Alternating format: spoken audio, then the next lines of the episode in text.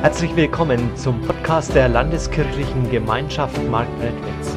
Ich wünsche dir in den nächsten Minuten inspirierende Antworten auf deine Fragen und eine spannende Begegnung mit Gott.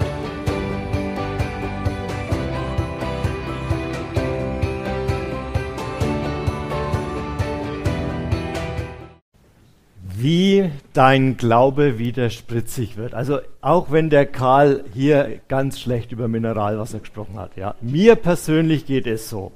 Wenn ich Sport gemacht habe, ja, oder draußen Wald so richtig geärgert habe am Abend, ja, dann will ich eine frische Wasser, frisches Wasser, Mineralwasser, ja, wegen spritzig und habe halt extra eine dabei. Wir haben ja heute Taufe, ne? Ähm, und, und da freue ich mich schon drauf, ja. Und dann, ähm, dann ist es plötzlich nur so todes, abgestandenes Wasser. Überhaupt nicht spritzig. Und wisst ihr, manchmal gleicht unserem Christ, unser Christsein, unser Glaube genau so einem Wasser. Es sollte eigentlich spritzig sein, da sollte wirklich Feuer dahinter sein und es ist irgendwie ohne Wirkung totes, leeres Wasser. Und die Frage ist, wie kommt wirklich wieder Leben hinein? Weißt du, wir haben vielleicht alle mal mit Begeisterung angefangen im Glauben. Da hast du vielleicht entdeckt, dass an Jesus was dran ist. Oder du hast erlebt, wie dir deine Schuld vergeben wird und dass du frei werden kannst. Und dann ist das so, so toll, wenn man merkt, das Belastende von der Vergangenheit, das braucht mich wirklich nicht mehr bedrücken. Oder Vielleicht gibt es hier Leute, die das auch erlebt haben, wie es ist, wenn Gott Gebet erhört. Dass man dann merkt, ja, ich kann mich wirklich auf ihn verlassen. Wir haben doch einen lebendigen Gott und keinen toten Gott. Aber dann passiert in unserer Beziehung zu Jesus oft das Gleiche, was in unseren normalen weltlichen Beziehungen auch passiert dass nämlich so mit der Zeit die Gewohnheit eintritt. Ja, man weiß langsam alles über Jesus, man hat sich so dran gewöhnt. Ja, in den Beziehungen, da wissen wir ganz genau, also ich weiß, was meiner Frau gefällt, ja, das mache ich wieder. Und ich weiß, was ich nicht mache. Mache ich meistens mal, manchmal auch wieder, ja. Aber ja, äh, man hat sich dran gewöhnt, ja. Und dann unterliegen wir alle so dem Gesetz der Trägheit.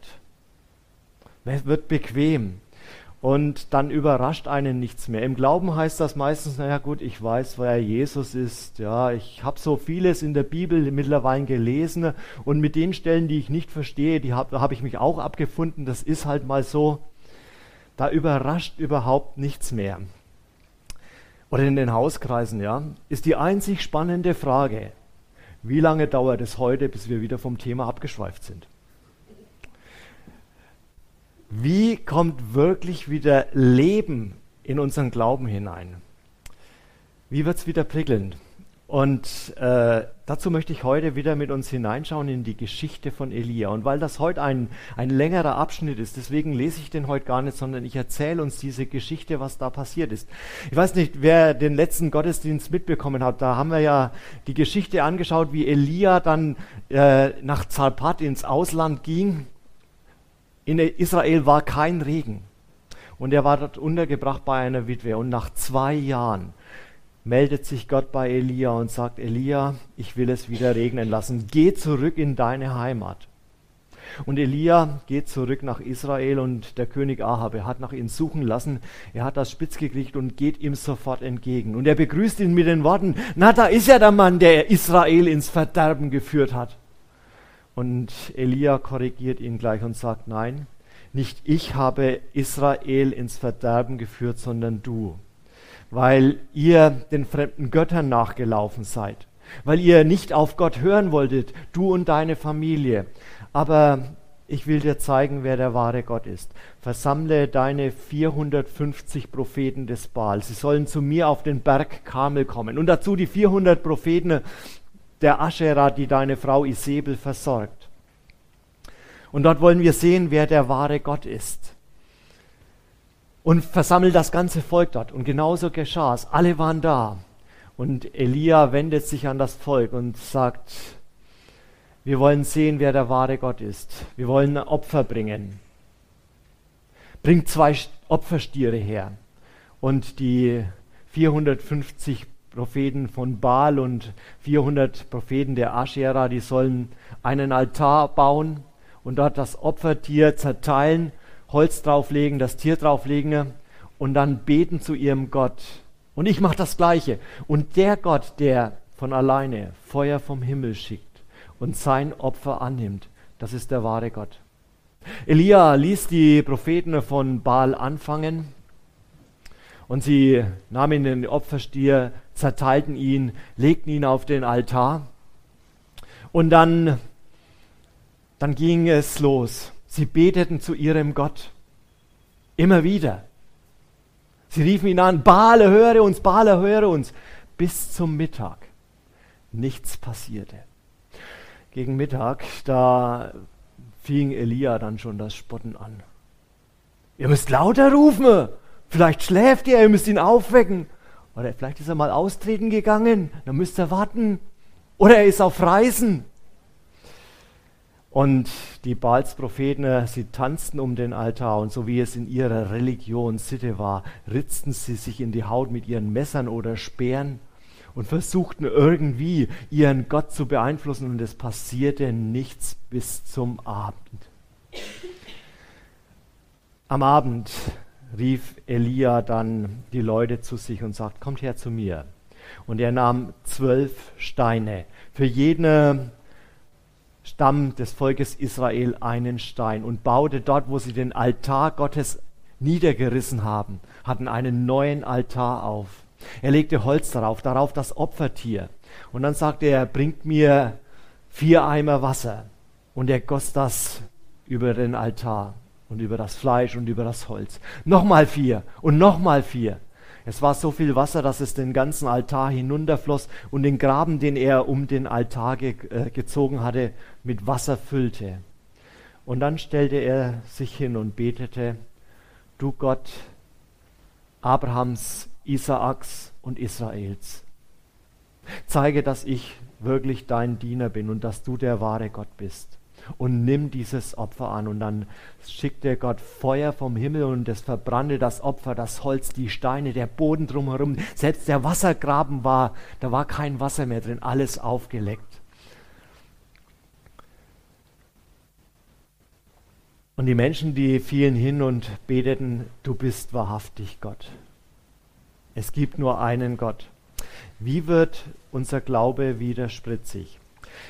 Das können wir an dieser Geschichte sehen und mir sind heute Morgen drei Punkte daran wichtig. Das erste, du musst den Wundepunkt in deinem Glauben entdecken. Was ist der Wundepunkt in deiner Beziehung zu Gott? Also was damals in Israel passiert ist, ist gar nicht so weit weg von dem, was wir heute in unserer Gesellschaft erleben. Das Volk, sie hatten ihren Glauben von ihren Vätern übernommen. Sie lebten so in ihrer Tradition. Und dann muss man wissen, es gab bei ihnen jetzt keine Bekehrung im falschen Sinn, ja, dass die sagen, ja, nee, wir lassen jetzt Gott bleiben, sondern das war so eine schleichende Sache. Da lebten schon andere Leute in dem Land und sie haben gesehen, die haben einen anderen Gott.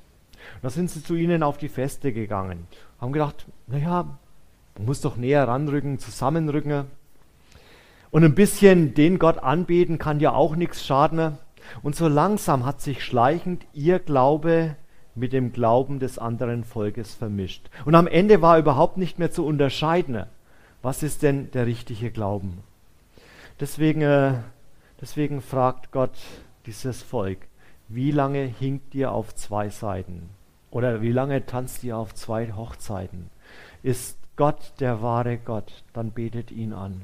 Und ist es ein Baal oder sonst was, dann geht zu dem.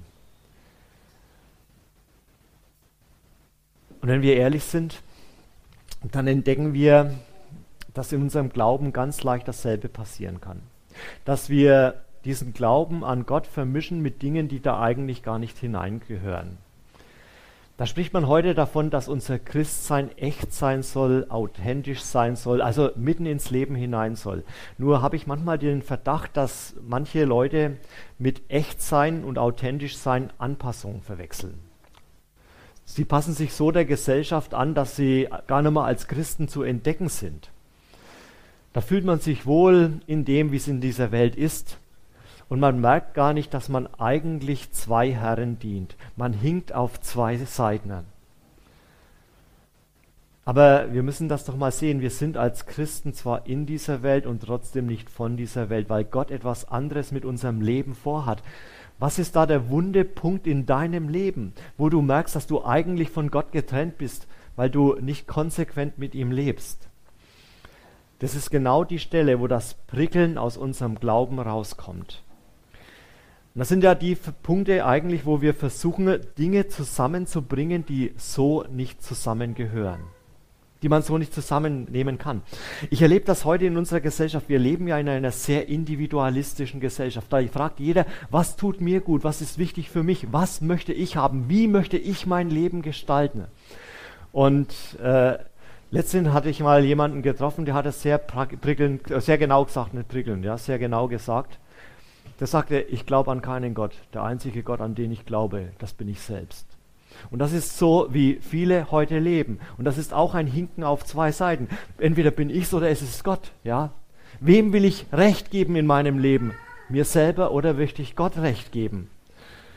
Vielleicht schmeckt manchen jetzt das nicht, was ich sage, ja, weil Gott über dein Leben Macht geben heißt, du lässt Gott über dein Leben bestimmen. Das geht hinein dahin, wie gehst du mit deinem Geld und deinem Besitz um. Das geht, geht, um die Frage, wie gehst du mit deiner Sexualität um. Oder wie ist das mit, mit Wahrheit und Lüge in deinem Leben.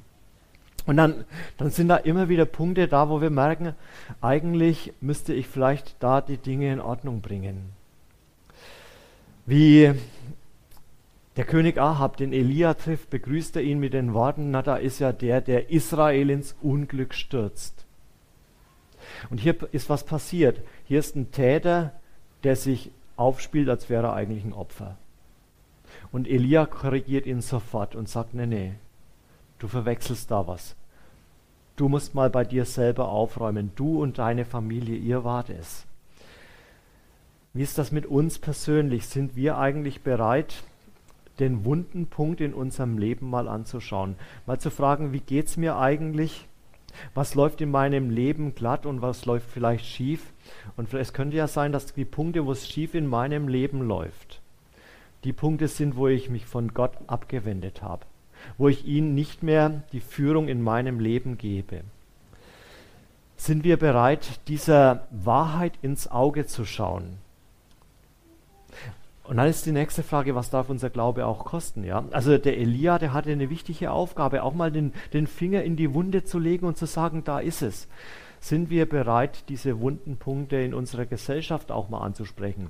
Oder ganz liebevoll mit, mit jemandem umgehen und sagen, du, ich habe da was bei dir entdeckt, vielleicht müsstest du mal daran gehen. Es ist ja gar nicht so einfach. Wir, wir wollen nicht die Konfrontation, wir wollen keinen offenen Krieg mit irgendjemandem, ja, sondern es geht auch darum, Menschen dorthin zu bringen, dass sie wirklich wieder Jesus entdecken können, dass er es gut mit ihrem Leben macht. Jetzt kann ich den anderen korrigieren in der Weise, dass ich ihm die Sachen hinbatze, um die Ohren schlage, dass es in fünf Wochen noch klingelt, ja. Oder ich kann es machen wie Jesus die Dinge in Wahrheit benennen und den Menschen in Liebe begegnen. Das begeistert mich an Jesus, ja. Er ist so vielen Menschen begegnet und hat ihre Schuld ganz offen aufgedeckt. Und keiner von ihnen, der Jesus begegnet ist, musste sich schämen. Er hat sie offen angenommen. Ob, egal, wo die in ihrem Leben gescheitert sind, sie haben seine Liebe erfahren. Und genau das ist unser Auftrag auch, dem anderen in Liebe zu begegnen sind wir bereit, manchmal dieses Opfer auch auf uns zu nehmen, uns vielleicht einmal als die Dummen hinzustellen und sagen, aber mir geht es wirklich um dich. Elia fragt hier im Auftrag Gottes, wie lange hinkt ihr auf zwei Seiten? Wie lange versucht ihr auf zwei Hochzeiten zu tanzen, um Dinge zu vereinen, die nicht zu vereinen sind? Da bringt es auf den Punkt. Man muss sich entscheiden, du musst dich entscheiden, zu wem möchte ich gehören? Möchte ich zum lebendigen Gott gehören oder möchte ich selber über mein Leben bestimmen? Wenn wir heute in unsere Gemeinden hineinschauen, dann kann man über viele Gemeinden oder über viele Christen das sagen, was Jesus in der Offenbarung über die Gemeinde in Laodicea schreibt. Da heißt, weil du aber lau bist, deswegen will ich dich aus meinem Mund ausspucken. Also, das kennt ihr, ja? Sommer, Flasche Wasser in der Sonne liegen gelassen, ja? Und dann hat, denkt man, hat Durst, ja, und dann will man was trinken und, oh, ja, das ist lau sein. Es passt nicht, es schmeckt nicht. Sind wir bereit, den wunden Punkt in unserem Leben anzuschauen und anzugehen und sagen, Herr, ich brauche da deine Hilfe, befreie du mich. Das zweite ist, die falschen Sicherheiten entlarven. Als Elia dem Ahab diesen äh, Vorschlag macht, wir machen so einen Gotteswettstreit, da war der Ahab sofort zufrieden. Denn man muss wissen, der Berg Kamel, wo der lag, der lag zwischen Israel und Phönizien. Es waren die beiden Länder, wo der Baal angebetet wurde. Und der, der Berg Kamel, das war der Wohnort des Baal. Also von Ahab war ja was klar. Wir sind doch eindeutig im Vorteil. Wenn wir da einen Gottesstreit machen, einen Wettstreit, den kann der Elia mit seinem Gott nur verlieren. Er war sich sicher. Und deswegen ging er, bevor der Elia sich das anders überlegt, sofort auf diesen Vorschlag ein. Wie ist das? Was sind deine Sicherheiten? Wo du meinst, das klappt 100 Prozent. Worauf baust du dein Leben auf? Ist es Erfolg? Ist es Besitz? Ist es deine Gesundheit? Dann gute Nacht, ja. Also fragt mal die Älteren hier, ja. Auf was baust du dein Leben auf? Der Ahab war sich so sicher. Und deswegen ging es, hat er gesagt, ja, das machen wir. Und dann haben sie das gemacht in ihrer Sicherheit. Sie haben ihren Altar aufgebaut, sind um den Altar rumgehüpft und haben geschrien zu ihrem Gott und es ist nichts passiert. Die Menschen damals, die hatten gesagt, naja, der Baal, er soll reiche Ernten schenken und das wollen wir doch. Es kann doch nicht schaden. Und wie oft sind das die Punkte, wo wir auch versagen, wo wir meinen, es kann doch nicht schaden dass wir das nochmal hinterfragen und sagen, Gott, was möchtest du wirklich für mein Leben? Was sind deine Sicherheiten, wo du denkst, das kann doch nicht schaden? Wo du dich ranhängst und darüber Gott vergisst. Die Bibel, die hat da sehr deutliche Worte und sagt, das sind Götzen, seien sie aus Gold und aus Silber, sie haben Münder und sagen nichts, sie haben Augen und sehen nichts, sie haben Ohren und hören nichts. Das Entscheidende ist doch, dass du dort, wo du in die Krise hineinkommst, und ich erlebe das gerade momentan, wenn ich weltweit mir das mal anschaue, es gibt Menschen, die fragen, wie soll das jetzt weitergehen? Der Krieg in der Ukraine? Kriegen wir einen dritten Weltkrieg? Es sind Dinge, die uns Angst machen und plötzlich merken wir, dass alle Sicherheiten, die wir uns aufgebaut haben, nicht mehr sicher sind. Oder was hat man gedacht, wie sicher unsere Energieversorgung ist, ja? Und jetzt stellen wir fest, so sicher war das alles gar nicht, ja? Alle Sicherheiten werden uns zerbrechen. Was ist es, was für dich deine Sicherheit ist? Elia zeigt hier ganz deutlich, es sind Götzner, die uns nicht weiterhelfen, sondern wir brauchen das wieder, dass wir zu Gott umkehren, dass wir uns für ihn entscheiden. Jetzt denkt mancher, naja, aber so wie der Elia da mit denen umgeht, das ist jetzt auch nicht besonders fein, ja. Wir reden heute immer von Toleranz, ja, man muss jedem seinen Glauben lassen, auch wie er ist. Aber ich glaube, das ist verkehrt.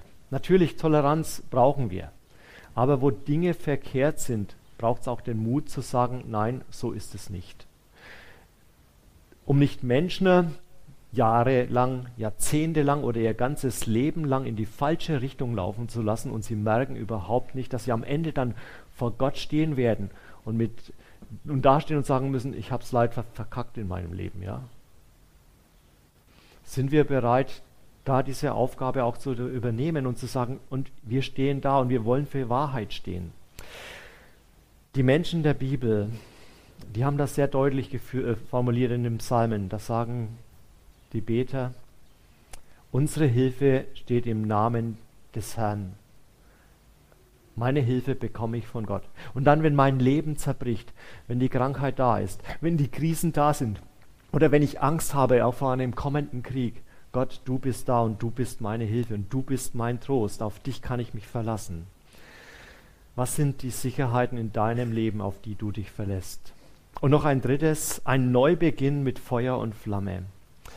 Nach dieser Pleite der, der Baals-Propheten ruft Elia die Leute zu sich und sagt, so jetzt, jetzt bauen wir den Altar Gottes wieder auf. Da war schon mal ein Altar, den man eingerissen hatte und er nimmt für jedes, für jeden Stamm Israels einen Stein, dann das, das Opfertier, Holz drauf, das Opfertier drauf und dann das Wasser drüber gegießen. Und wir fragen uns vielleicht, zu was das Wasser? Vielleicht als Zeichen, dass die Schuld abgewaschen werden muss. Wasser ist Leben, Wasser heißt auch Neuanfang. Deswegen heute in der Taufe machen wir ja auch nicht mit Sand, ja? Wir machen es mit Wasser, weil Wasser Leben ist. Ein Zeichen dafür, wie Gott Leben hineingibt auch in ein neues Leben.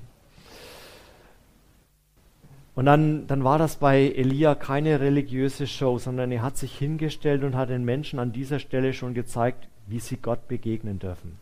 Mancher sagt dann, ich, ich kann Gebete nicht so toll formulieren, ich tue mir schwer damit, ja, oder was nehme ich, was ziehe ich da raus? Braucht ihr alle gar nicht. Der Elia hat hier ganz ehrlich gezeigt, ich darf mit Gott reden, so wie ich bin. Ganz ehrlich, mit den Worten, die mir kommen. Und deswegen sagt er nur ganz, ganz wenig. Du bist der Gott Abrahams, Isaaks und Jakobs, Israels. Und zeig allen, dass ich dein Diener bin und dass du der wahre Gott bist. Und genauso dürft ihr euch hinstellen, wenn die Krisen da sind und sagen, Herr, ich bin hier und ich komme mit meinem Leben nicht mehr klar. Und ich weiß nicht, was ich noch tun soll zeig du dich als der wahre Gott. Ohne irgendwelche verschnörkelten Dinge und so weiter, so, so wie wir wirklich sind, wir dürfen ehrlich werden vor ihm. Und dann, dann macht Gott dieses Wunder. Das Feuer kommt und dieses Opfer verbrennt die Steine, das Holz, selbst das Wasser ist weg. Wir können das nicht machen, dass unser Glaube wieder spritzig wird. Wir können das nur dadurch erreichen, dass wir die wunden Punkte in unserem Leben aufdecken lassen von Gott. Und dass wir dann zu ihm kommen und ehrlich werden und sagen, jetzt mach du das neu. Und dass wir dann mit Gott einen neuen Weg gehen und neu anfangen.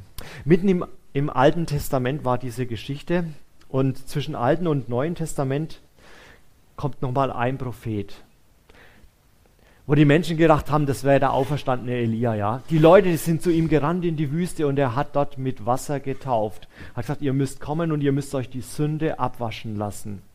Aber es wird einer nach mir kommen, der tauft nicht mit Wasser, sondern der tauft mit Heiligem Geist und mit Feuer. Der macht euren Glauben wirklich wieder spritzig. Und zu dem müsst ihr. Dieser eine ist Jesus Christus, der dein Leben verändern möchte, aber nicht krampfhaft verändern. Das hast du vielleicht selber schon probiert, dein Leben zu verändern. Jeder kennt an sich so Punkte, wo er sagt, die hätte ich gerne los, ja. Und dann versuchen wir das und es wird einfach nichts, weil wir das durch Zwang nicht hinkriegen. Einfach zu sagen, Herr, hier bin ich so, wie ich bin, mit meinen Macken und jetzt verändert du das an mir. Und dann, dann, darf der, dann wird der Geist Gottes in dir wirken und das tun.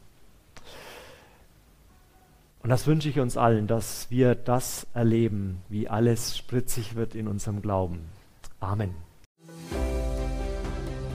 Wir hoffen, diese Predigt hat dich inspiriert und dir weitergeholfen. Dann like sie doch und gib sie weiter an andere. Wenn du noch weitere Informationen möchtest, dann findest du diese auf unserer Homepage www.lkg-marktredwitz.de.